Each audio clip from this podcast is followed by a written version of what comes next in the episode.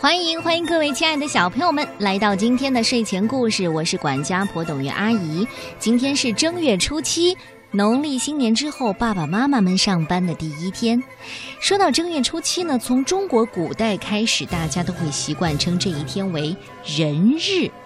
为什么叫今天做人日呢？传说里呀，神明创造生物是先有其他的动物。到了第七天的时候，才创造出人来的，所以特地把一年开始的第七天称作人日。小朋友可能听我这么一说，大概又要问了：那究竟是哪一个神有这么了不起的本事，竟把人类给造出来了？关于这个问题，在中国古代的神话当中，有一则非常动人的故事。名字叫女娲造人。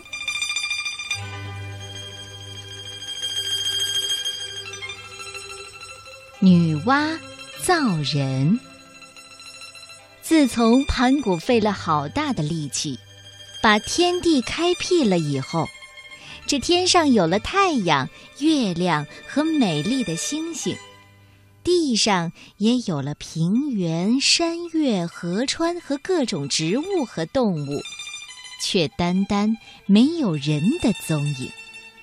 这时候啊，有位女神住在地上，她的名字叫女娲。说起来，女娲的长相可真不寻常。她上半身是美丽的女孩子，这下半身呢，却长满了鳞片，像一条大蛇一样。女娲有很大的法力，可以凭空变出许多的东西。可是，女娲每天行走在大地上，仍然觉得怪无聊、怪寂寞的。女娲一面打着哈欠，一面自言自语地说。真无聊啊！这世界上究竟少了些什么东西，才让我觉得日子这么单调无趣呢？女娲来到了河边，正要俯身喝水，却从平静的好像镜子一样的水面，看到了自己倒映的脸。女娲眨眨眼，水面上的脸也眨眨眼。女娲笑起来，水面上的脸也笑起来。这张脸是多么可爱啊！女娲不断地注视着水面，忽然她叫道：“哦，对了，地面上缺少的就是这个。我应该造出很多很多这样的东西，让世界变得更可爱、更热闹。”说着，女娲立刻开始动手做。他顺手拾起地上的泥块，加了一点水，又捏又揉，慢慢的，泥团中出现了一张可爱的、有眼睛、鼻子、嘴巴和耳朵的脸。女娲高兴极了，工作的更起劲儿了。她替他加上了双手，还加上了身体，正预备为他装一条尾巴的时候，女娲犹豫了一下，心里想。光靠一条尾巴走路实在不太方便，还是替这小东西装两只脚吧，又可以跑又可以跳，太好了！女娲终于把小东西做好了，她向它轻轻地吹了一口气。说也奇怪，那泥做的小东西竟然活起来了。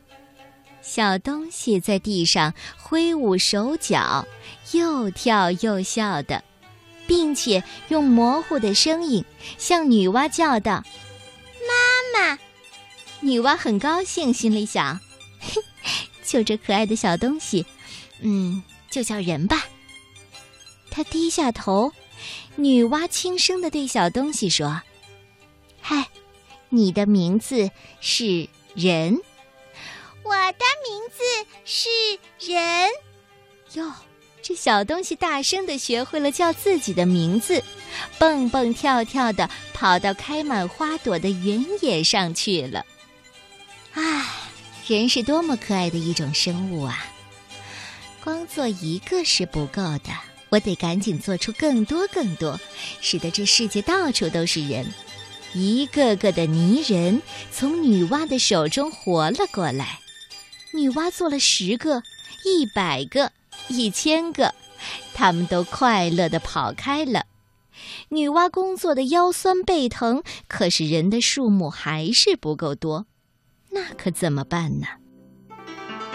女娲把高山当作枕头，休息了一会儿，她看见蓝天上白云飘过，突然有了新的主意。女娲一伸手，就把天边的白云扯了下来，变成手上一根长长的藤蔓。女娲挥舞手中的藤蔓，抽打河边的泥水，千万点的泥水在空中飞溅起来，在阳光的照射下闪闪发亮。女娲喊道：“变呐！”奇怪的是，千万颗明亮的泥水落到地上，就变成了千万个人。女娲就用这种新方法造人，真是比刚才要方便省力多了。这样啊，地面上到处都有了人类的踪影，女娲再也不觉得寂寞了。女娲常常和人在一起，教导人们做出乐器，学会唱歌，并且教男人和女人结婚生孩子，这样人类就可以永远快乐的生活在这个世界上。可是人们这样快乐的日子没有过多久，世界上却发生了很大的灾难。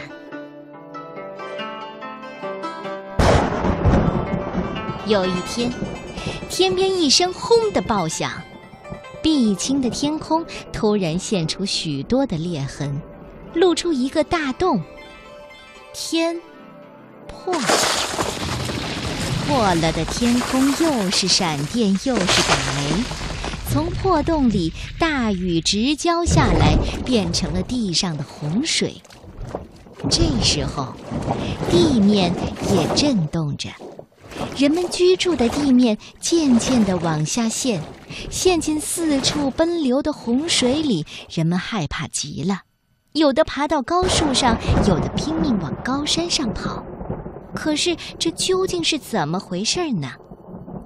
原来啊，这是水神共工和火神祝融因为一件小事儿吵起架来，他们越吵越凶，最后大打出手。共工打败了，没地方出气，向西方奔去，一头撞在不周山上。这座不周山本来非常非常的高，是支持天空的四大支柱之一。糟糕的是，经过共工这一撞，不周山竟被他撞断了。也因为不周山天柱的折断，天破了一个大洞，地面向东南方向陷落下去，洪水也泛滥成灾。失去了地面上的住家，人们怪可怜的。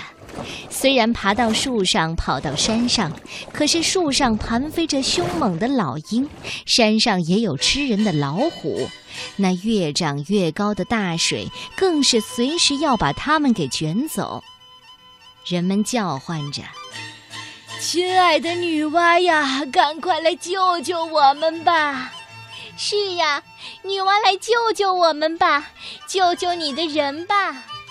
女娲看着她亲手造出来的人类遭遇到这样的危难，心里非常着急，要把破了洞、不断漏水下来的天空补起来并不容易。女娲辛苦地收集来各种不同颜色的石头，堆得像山那么高，然后他又收集很多的芦苇来生火，焚烧这些五颜六色的石头。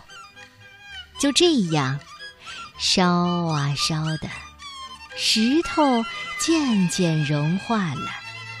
女娲就用融化了的石头来补天空的破洞，这好不容易把破洞补好，雨水终于停了。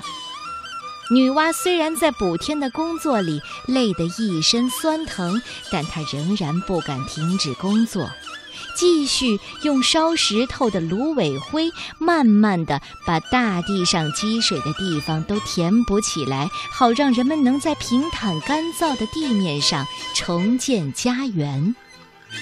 天是补好了，地是填平了。可是断裂的四大天柱之一不周山却没法子修理好了。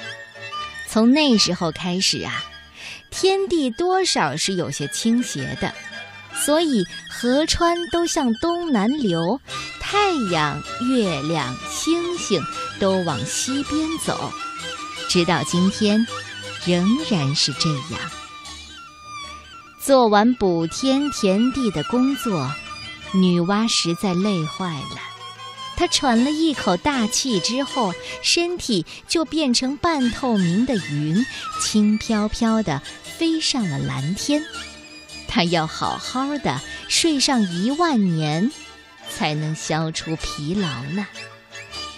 人们永远都不会忘记女娲的慈爱和功劳。每当他们抬头看见像女娲模样的云飘过，他们就会感激地说。谢谢你，女娲，谢谢你把我们造了出来，又使我们在地面上安居乐业。我们会永远记得，你是我们中国人最慈爱的母亲。